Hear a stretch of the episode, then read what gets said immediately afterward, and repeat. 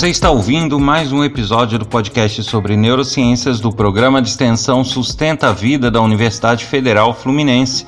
Eu sou Adriano Freitas, sou pós-graduado em neuroaprendizagem, que é a neurociência aplicada à educação, especialista em neuropsicologia clínica. E o tema dessa semana é a neurociência PET. Eu vou falar um pouquinho sobre a evolução das raças de cães.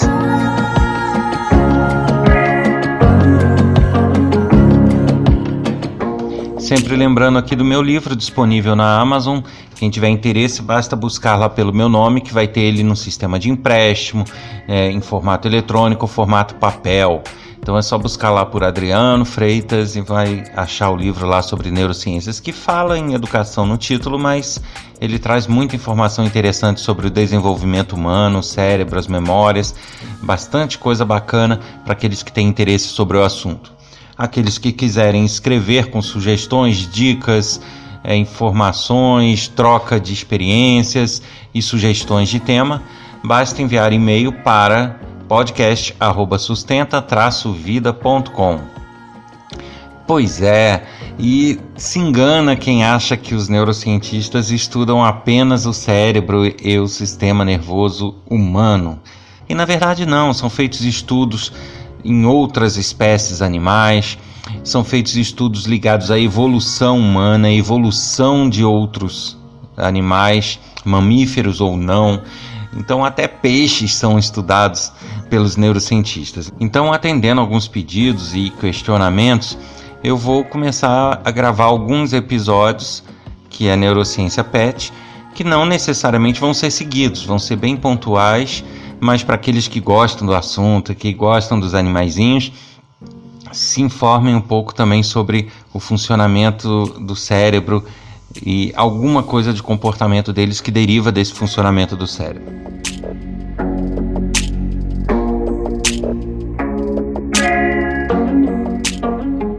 Dessa vez eu vou falar um pouquinho das raças de cães, porque um questionamento que chegou foi justamente isso.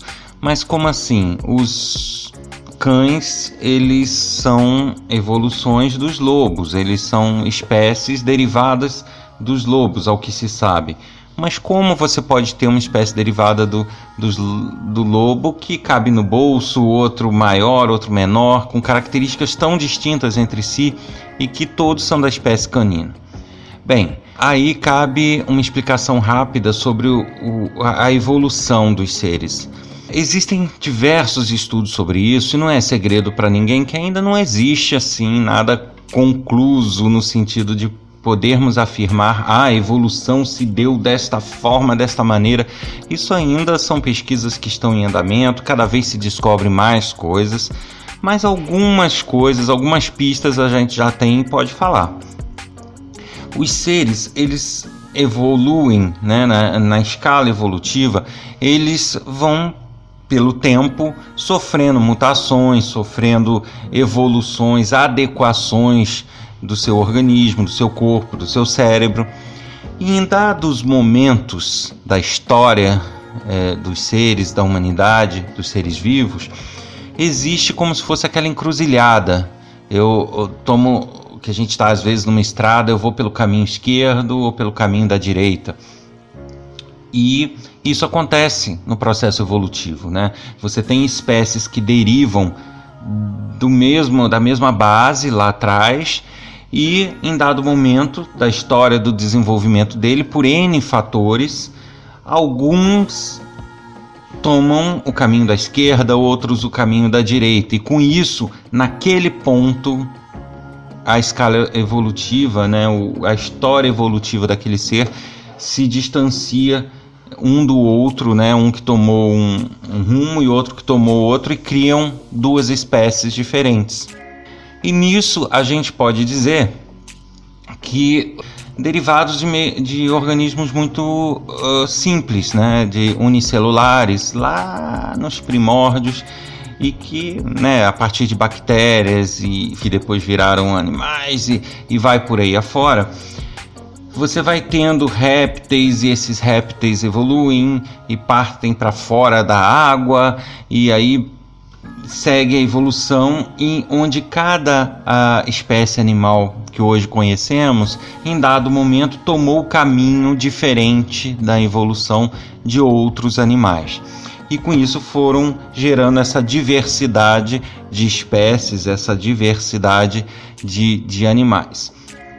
Eu estou aqui falando, como sempre, de uma forma bem resumida, bem simples, bem ilustrativa, né? Lógico que existem questões aí bem complexas, mas para a gente entender esses caminhos diversos, eles aparecem, essas encruzilhadas da evolução, aparecem mediante necessidade de adequação ao meio ambiente, ao clima, a, a, região do planeta, a diversas situações e fatores que vão fazendo com que cada, é, cada ser, cada animal tome caminhos distintos em sua evolução e vá se distanciando dos demais e criando várias espécies. Então, em determinadas regiões, alguns permaneceram aquáticos, outros ganharam a terra, outros até o ar, e isso foi diversificando o reino animal. E eu tô falando, tô indo lá atrás falar um pouquinho dessa é, evolução, dessa escala evolutiva, justamente para a gente poder chegar nos pets de hoje, nos, nos cãezinhos que nos acompanham aí nas residências, nos passeios, brincam com a gente. De fato, uh, o que se acredita e, e o que se consegue comprovar hoje é que os cães são sim evoluções ou derivações dos lobos, são os parentes mais próximos. E aí a gente teve um desses cruzamentos que é justamente alguns permaneceram enquanto lobos e outros derivados do lobo tomaram um caminho distinto nessa evolução e através aí sim de é, cruzamentos com outras espécies ou com adaptações de meio, adaptações daquilo que os cercam, eles foram chegando ao que hoje são os cães.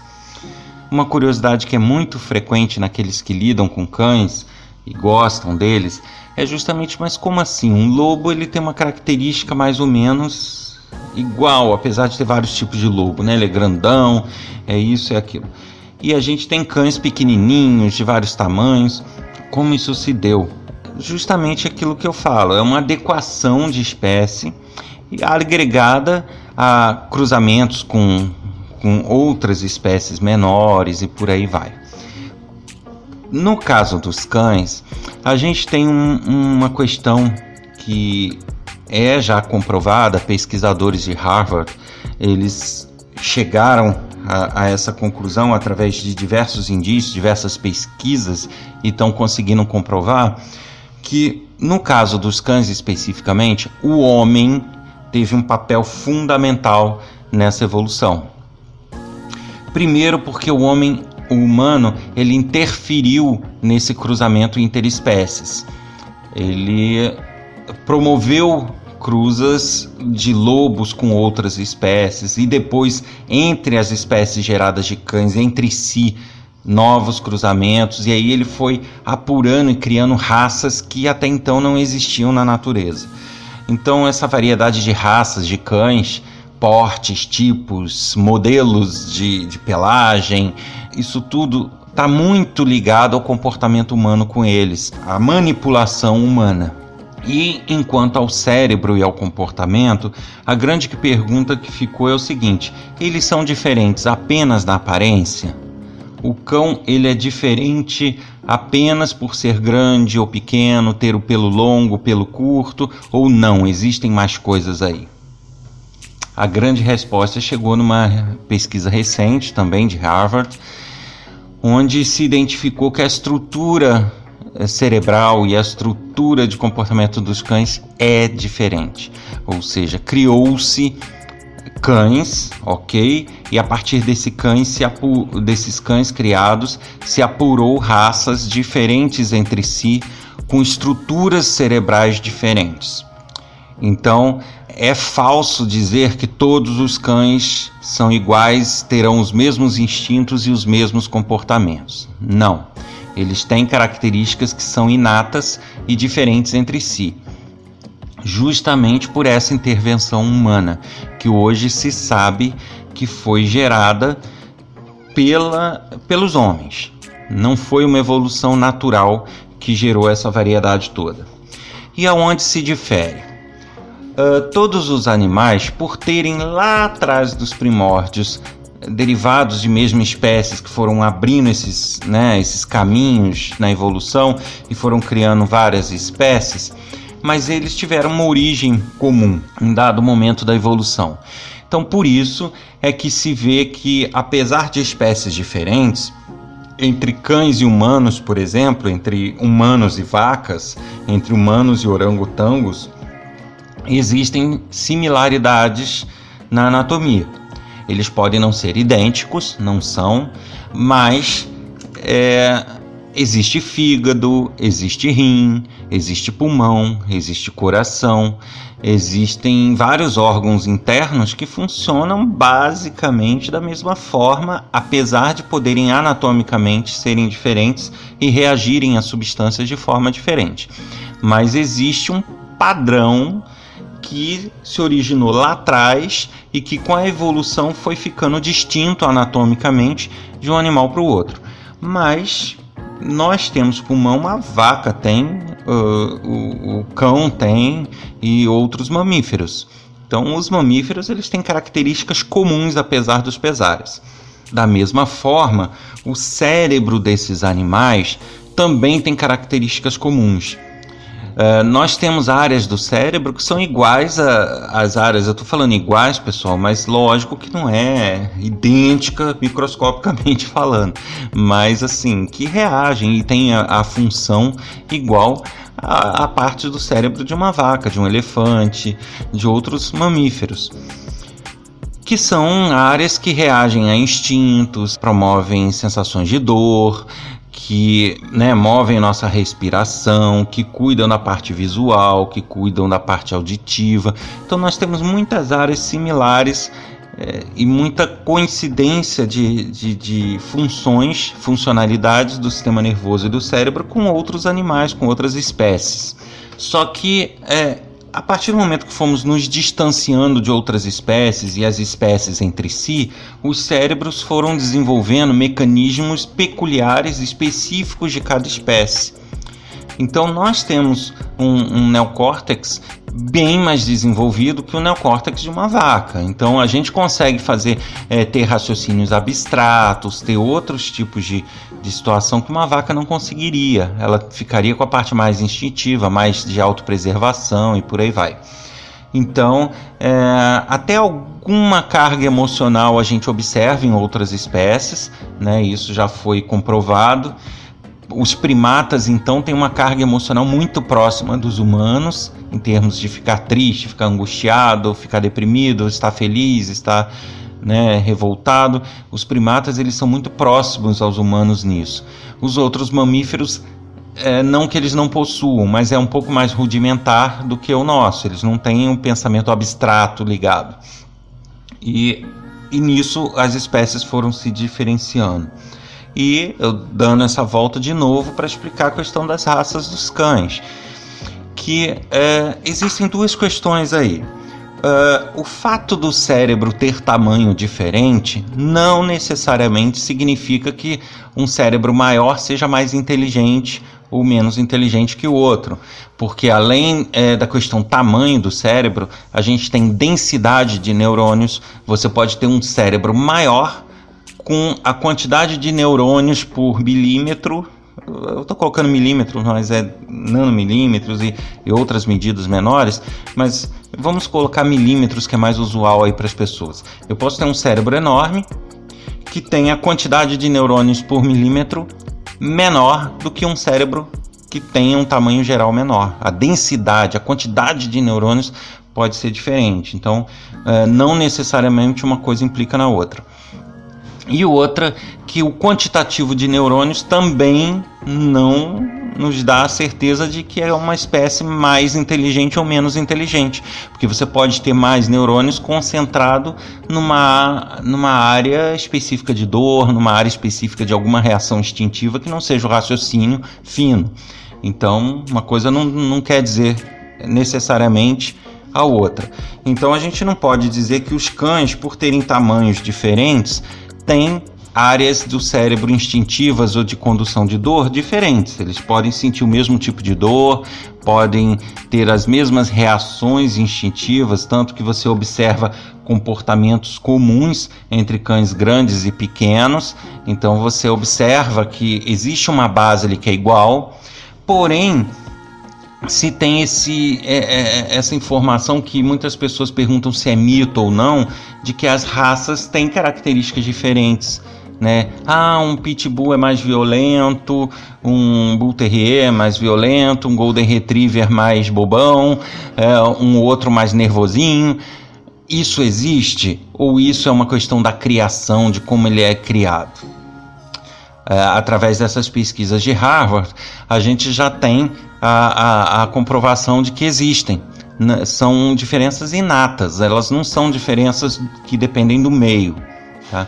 Obviamente que, como nos humanos, e o que eu sempre falo, o desenvolvimento do cérebro e o desenvolvimento do ser ele sofre muita interferência da forma como ele é criado e do meio onde ele se desenvolve. Então, obviamente que um Bull Terrier, um Pitbull, criado de uma forma muito doce, muito amigável, ele vai tender a ser um, um animalzinho muito amigável e muito dócil. Da mesma forma, um Golden Retriever, que é um bobão por natureza, se ele for criado no ambiente de sofrimento, de violência, de revolta, ele vai tender a ser um Golden Retriever violento. Isso realmente ocorre, porque muito do desenvolvimento da maturação do cérebro advém do meio que o cerca. Mas essas características inatas, é, elas promovem uma, é, uma especialização do cérebro para certas atividades. Então, um, um, uma espécie, né, uma raça que é tida como mais violenta, ela pode ser criada de uma forma muito doce. Porém, aqueles instintos, aquela área de morder, de, de, de saber onde morder para matar, essas coisas, isso tá lá nele. Por mais que ele não use, tá lá. Então, no momento onde ele precisar defender um, um, um, tutor, onde ele precisar defender o ambiente dele, a casa dele, ele vai matar sem pena. Porque a característica inata dele é aquela. Ele foi, ele evoluiu para isso. E aí, por mais que ele não use isso no cotidiano dele, em alguns momentos pontuais isso aflora, porque é uma característica básica.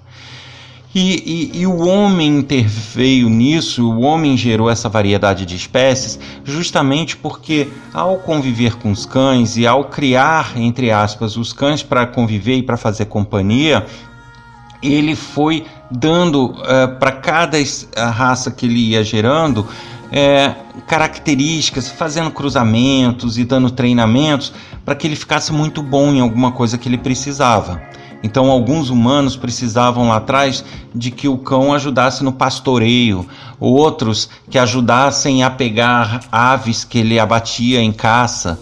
É, então, cada animal foi sendo treinado e vive, convivendo com aquelas habilidades né, do meio e que o forçavam aquilo, e isso, é, a partir da geração de filhotes, se cruzava com outra espécie.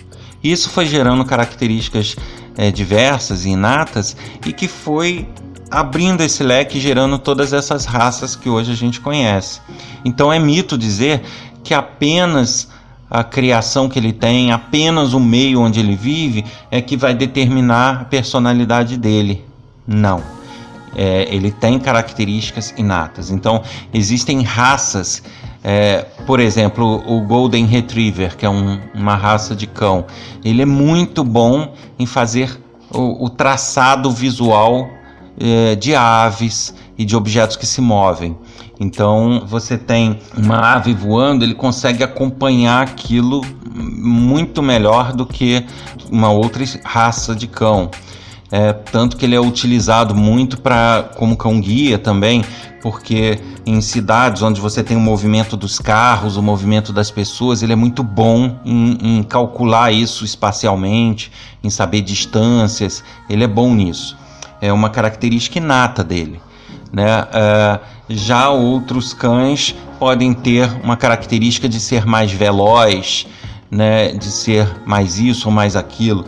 Então, é, isso vai gerando realmente características que são peculiares e particulares de cada raça. Então, para a gente fechar aqui, sim, os cães eles são diferentes do ponto de vista cérebro. É, uma raça não é igual à outra, apesar da parte controla o corpo, que controla algumas sensações, que controla alguns comportamentos ser igual, eles responderem da mesma forma é sim verdade que cada raça tem a sua característica e a sua função, entre aspas. É, cada um tem a sua especialidade, é, que pode ser abrandada mediante a criação, no caso de raças violentas, mas que numa briga ou em um momento em que ele precisa defender alguém, ele vai saber muito bem o que fazer, se ele for um cão que tenha essa característica desenvolvida. Né? Mas isso não significa que os cães sejam piores ou melhores dependendo da raça. Né? Realmente a criação é um fator preponderante, porque por mais que ele seja uma raça criada para briga e para violência, se ele for criado de uma forma a não brigar, ele não vai fazer uso dessa característica dele a menos que ele precise. Né? É diferente de um que é criado para brigar com todo mundo o tempo todo. Então, isso, o comportamento vai diferir aí, em quando ele usa aquela característica dele. Né?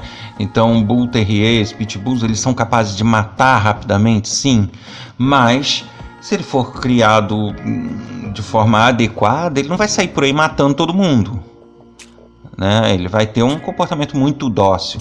Ele só vai fazer uso dessa capacidade dele nos momentos imprescindíveis, onde está havendo um crime, onde está alguém pegando um, um, tutor dele, alguma coisa assim. Aí ele vai deixar aflorar isso tudo e vai mandar ver. Agora, uma coisa curiosa é, diz respeito aos chamados vira-latas, né? Que hoje se diz é, é, SRD, sem raça definida. O que acontece com eles? Aí você me diz, tá, mas quais as características então? Qual a especialidade de um vira-lata? Não sabemos. Por quê? Como os vira-latas geralmente são cães errantes, são cães que são derivados de cruzamentos entre raças, então lá atrás você poderia ter raças puras e cruzamentos que foram sendo criados e desenvolvidos por humanos, mas sempre houveram animais soltos, híbridos, e que iam fazendo cruzamentos entre si sem controle. E isso sim gerou a raça vira-lata, vamos dizer dessa forma. Mas uh, você não tem como dizer, porque você pode ter hoje ali um cão abandonado na rua que foi o cruzamento de um Golden Retriever com um Bull Terrier. E aí, ele vai ser bobão ou ele é violento por natureza?